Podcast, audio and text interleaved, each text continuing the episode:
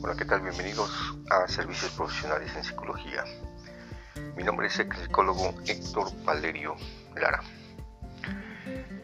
El día de hoy vamos a analizar sobre lo que es la psicología del razonamiento. Estamos ya prácticamente a unas semanas de terminar el año 2021 y bueno, pues nos da mucho gusto que así sea y que al mismo tiempo eh, pues cerremos el año con mucha satisfacción de haber logrado varias cosas en su vida, pero que al mismo tiempo genere eh, regularmente unión familiar en estas fechas que se aproximan. Y que al mismo tiempo eh, bueno pues también exista la paz eh, el amor también la solidaridad la fraternidad cada año se celebra en cada uno de sus hogares. Bueno, pues vamos a empezar con nuestro análisis sobre lo que es la psicología del razonamiento. Podemos decir que es una habilidad mental que todos los seres humanos utilizamos de manera cotidiana, ya sea para eh, emplearlo en la vida cotidiana o también para utilizarlo en el trabajo, en situaciones que se presentan, también en el estudio, en el área académica, en los diferentes niveles educativos, y que esto, bueno, pues viene forjándose a través del pensamiento desde la más tierna infancia. Tendríamos que ver eh, a un autor que se llama Jean Piaget y que nos habla principalmente un poquito acerca de eh, cómo ese razonamiento al relacionarse con el pensamiento, eh, bueno, pues tiene un matiz eh, interesante porque desde la infancia, cuando nosotros eh, vamos evolucionando entre los 2 y los 6 años, el pensamiento que tenemos es concreto. Es decir, todavía no somos capaces de analizar el origen de las causas de todo lo que observamos. Un ejemplo es cuando podemos saber en esta cuestión por qué es de día y por qué es de noche.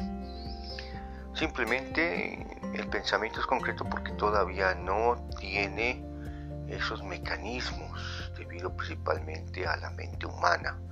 Las neuronas aún todavía no han evolucionado lo suficiente. ¿Por qué?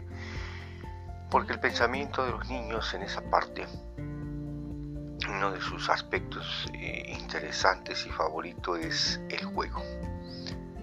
Lo importante es jugar, lo importante es disfrutar, tener ese placer de jugar de manera cotidiana.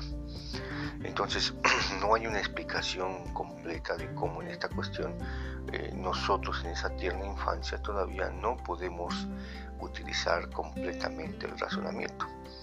Incluso también no podemos identificar claramente eh, los tiempos, el pasado, el presente y el futuro.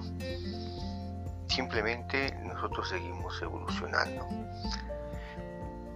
También eh, podemos decir que en esa cuestión el pensamiento sigue ese patrón, ¿no? Por ejemplo, no se puede explicar esta cuestión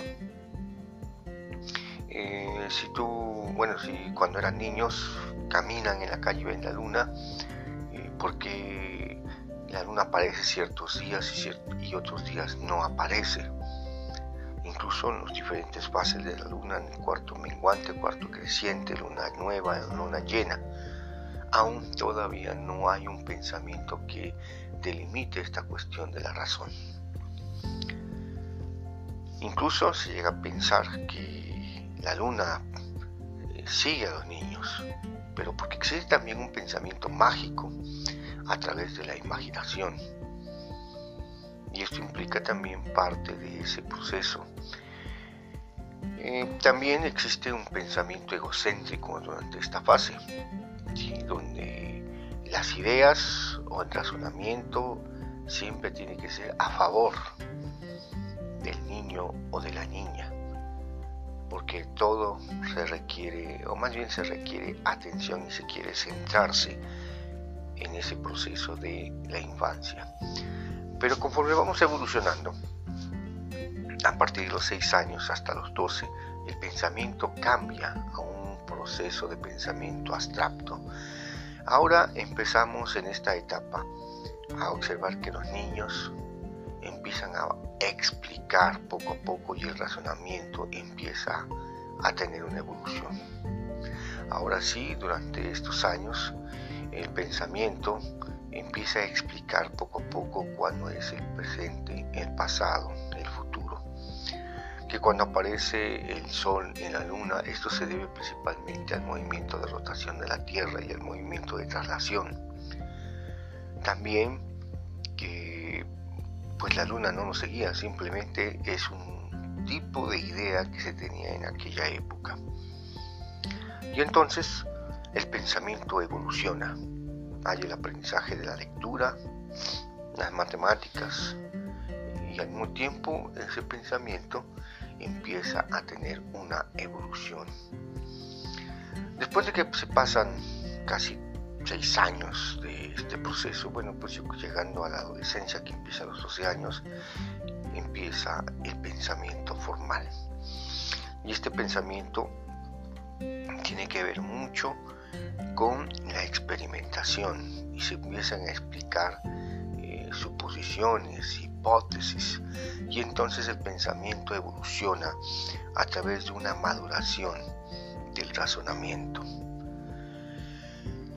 Y, esa parte eh, permite principalmente eh, que el razonamiento se fecunde informaciones mediante la comparación, la experimentación. Al mismo tiempo se comprueban las hipótesis, las suposiciones. Conforme nosotros hemos ido creciendo, el razonamiento pues también está ligado a lo que va a ser el pensamiento, que tiene que ver con el mundo de las ideas, la imaginación, que está determinado por las representaciones mentales y también la creatividad, la capacidad que los seres humanos tienen para poder resolver, innovar, crear diferentes cosas y que no está supeditado a un don especial, sino cualquier persona es creativa, no importando en qué contexto se desarrolle. Y entonces este razonamiento pues se va determinando a través del hemisferio cerebral izquierdo y también con los lóbulos frontales que se encuentran en la frente. Algunas características pues reduce principalmente los problemas debido a que existe un pensamiento reflexivo, un pensamiento analítico que eh, analiza las partes o el todo de manera general. También produce un aprendizaje porque gracias a todo esto, bueno, pues eh, este pensamiento reflexivo pues implica que eh, no se actúa los impulsos, sino que eh, poco a poco se va madurando durante la adolescencia, que primero se debe pensar y razonar antes que actuar. Al producirse el aprendizaje, pues se da el aprendizaje de los, de los hechos situaciones que se identifican a través de la vida cotidiana. También se identifican los, las causas de los problemas, los conflictos, las situaciones. Y finalmente se extraen conclusiones para poder evolucionar y al mismo tiempo que el pensamiento, perdón, que el razonamiento y el pensamiento tengan un proceso que ambos convergen en un mismo, en una misma, en unas mismas habilidades mentales que gracias al cerebro ayudan principalmente a evolucionar. Y pues así es como se da, porque finalmente eh, el pensamiento formal pues dura durante la mayor parte o el resto de nuestra vida. Recuerda que seguimos promocionando nuestros servicios en terapia individual, terapia de pareja y terapia de familia. Me puedes contactar al 2211 7802 71 para que te podamos atender como tú te mereces. Previa cita para agendar el día y la hora. Hasta pronto.